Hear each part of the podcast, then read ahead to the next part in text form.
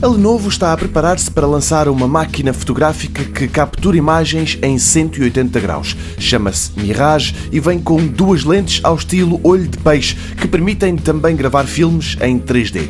Vem com espaço de armazenamento suficiente para guardar os filmes na própria máquina, mas também se liga à net para enviar e salvar esses vídeos ou no Facebook ou no Google Fotos.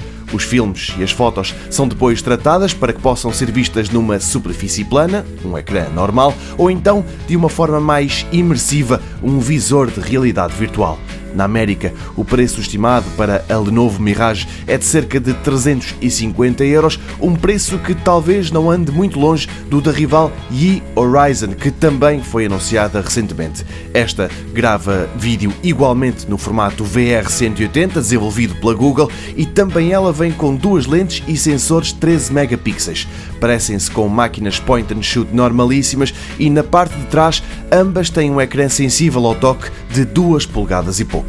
Tanto a Lenovo Mirage como a e-Horizon vão ser as primeiras câmaras deste tipo pensadas para o mercado de consumo.